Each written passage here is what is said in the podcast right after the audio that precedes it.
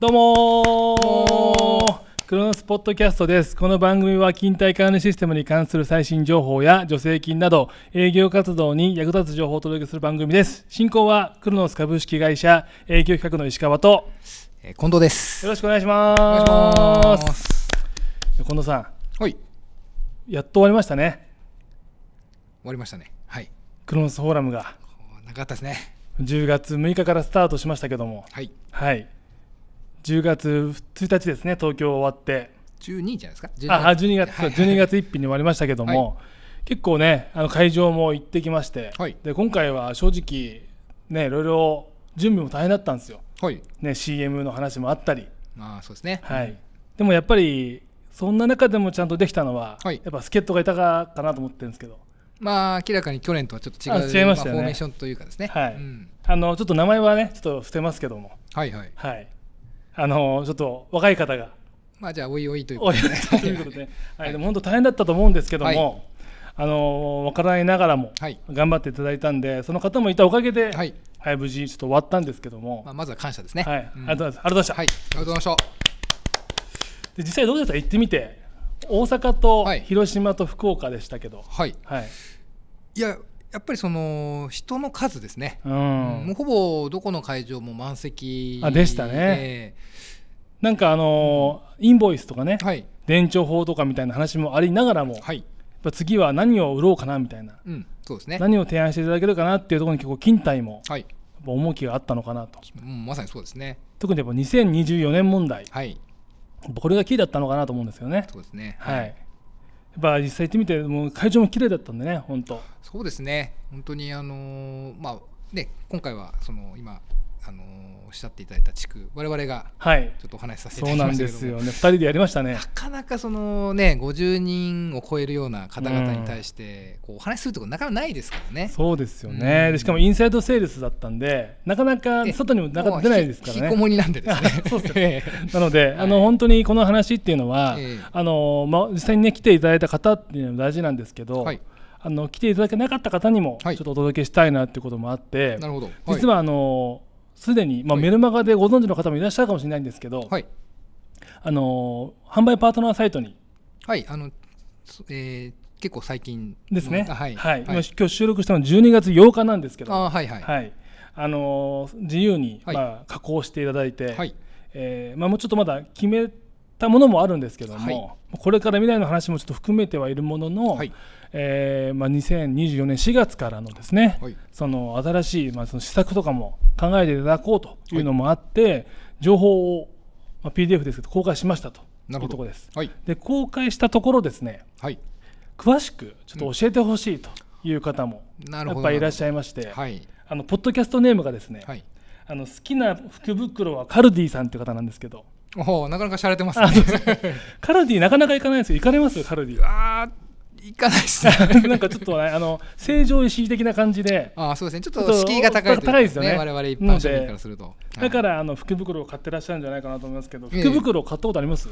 あ福袋茶は僕好きです大好きです。あ大好き、ええなんかおすすめとかなんかあります。そうですねやっぱりまあ福袋といえば僕の中でのたこ焼きですね。あーたこ焼きの銀だこですね銀だこ 失礼しました銀だこ、はいまああのこの方はねなんかカルディらしいですけど、はいそのカルディの方がはい。ちょっとねこの細かく教えてほしいという話もあるのはで、いはいはいちょっと長いんですけど、はいあの販売パートナーサイトに上がってる資料って、はい実はですね71ページもあるんですよ、長いですね。はい、営業ステーションだけではい。なので、はいちょっとですね、はいまあ、こう小分けにしながらああなるほちょどっ。と全部で、まあ、何回なのかちょっと分かんないですけどもまあ5回とか6 6回回とかちょっとはい長丁場になりますが、ええまあ一個一個10分ぐらいにまとめて、はいね、ちょっと小分けにした話をしていきたいなというふうに思っておりますんで、わかりました。はい、引きは続いきちょっとね、あのーフォーラム時代は終わったんですけども、はいまあ、延長というか延長戦ですね。延長戦ということで、はこいちらはい、お長いですね付き合いいただけたらと思います、はいよろしくお願いします。はいということで、あのー詳しくはですね、販売パートナーサイトの中にある、えークロノスフォーラム2023っていうはい資料の中にありますんで、はいまずそちらをダウンロードしていただいて、ちょっとね、画面で見るなり、はい紙で見るなりしていただいて、こちらの続きははい聞いてもらえたらと思います。はい。はい、ということでじゃあまずね、えー、と実際にこうご案内していきたいと思うんですけど、はいえー資料ですね、まあ、2ページ目ですけど、はいあの目次がありますがですね、はいまあ、コロナの5類移行後の働き方の変化うんとか、はいあとはね2024年問題はいとかあとクロノスの最新情報っていうのをメインではいご紹介してたなと思うんですけど。そうですねはいうんで何をね今回おメインでお話ししたいのかなっていうのがちょっと3ページ目にあるんでもしよかったら読んでもらっていいですかねあ私がですかはいお願いします3ページ目あこれ読めばいいですかはい、読みばってかと思ったら しいよ。な何それちょっと勘弁してくださいよいえいえ。もこもこしてんじゃないよ、本当に。まあこのね、今3つ上がってますけど、ええ何が一番こうお伝えしたいことそうがあでれすば。ね、まああのはい当日あの、ね、会場の方にもお伝えしたと思うんですが、僕ははあいの、この,、まあ、あの2024年問題ですね、うんうん建設運送医師、やまあ、っぱりこれに対するその提案について、ちょっと、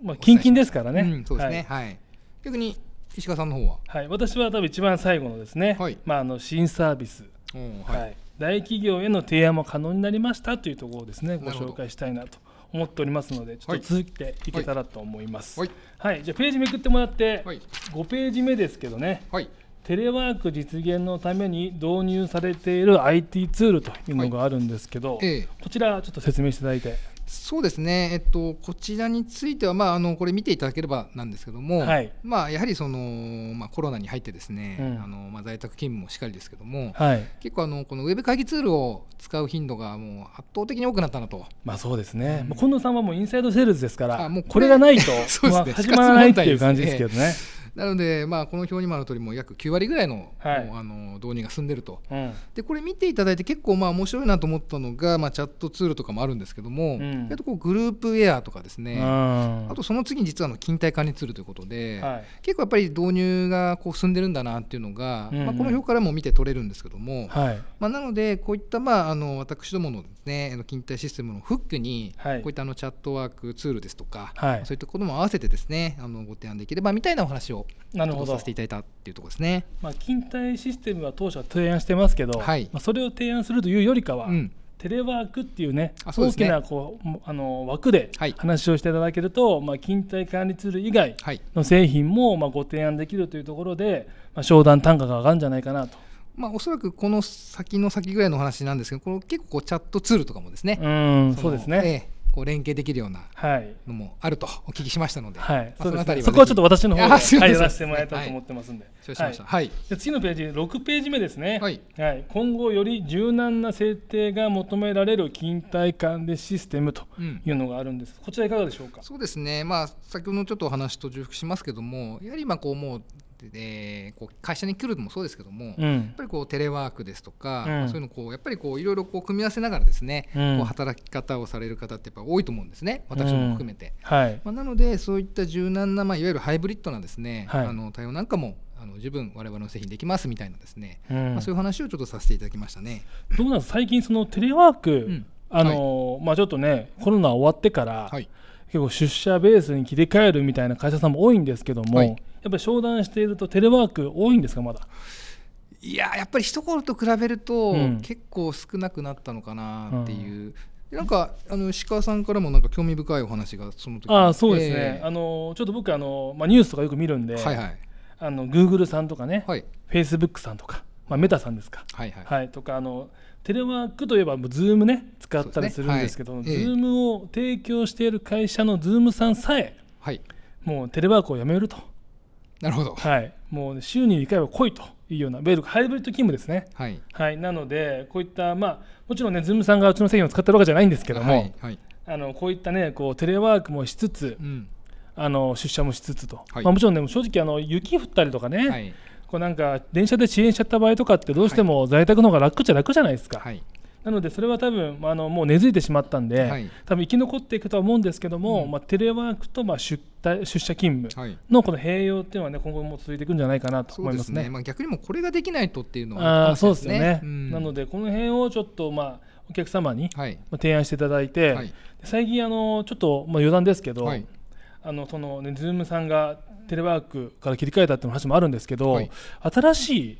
テレワークの形も実はありましてはいはいちょっと喋ったんですけどねこちらでも、はいやっぱねあの障害者雇用で非常に使われてるとテレワークが。ああなるほどはい、やっぱね会社来るのが大変だっていう方がいたりとか、はいあとねフォーラムでもありましたけどアンケートのね、はい入力とかを、はいまあ、どっかにご外注したいとかっていう外注じゃないですけどねお願いしたいとかあるじゃないですか、はいはいそういう簡単な業務を、はいまあ、あの障害者の方にお願いするっていうのも流行ってるんですってああそこがでもねあのいいいい使かいもし方れないですねうん、そういい使い方なんで、そういった今後ね、まあ、従業員50名を超えてくるとそうですよねあの障害者そ雇う用かなのそうはい障害者雇用をしなくそちゃいけませんってなったりするんうで、ですねはいその障害者雇用というかその社会貢献のおも含めてなんか話が大きくなってますね はいというので、はいうんぜひあのそういったテレワークの使い方もあるというなのるを、ほね、ど思ってもらいながら、はい、話を聞いてもらえたらと思ってますんで、こういった提案を引き続きおはい願いしたいと思います、実はこの後ですね本当は最新情報、ね、事例とかご紹介したかったんですけど、はいちょっと時間も時間なんでこれは次回ということであなるほどこういうスタンスででそれぞれそう細切刻んでいれくでと刻いうん形でで刻んはでいと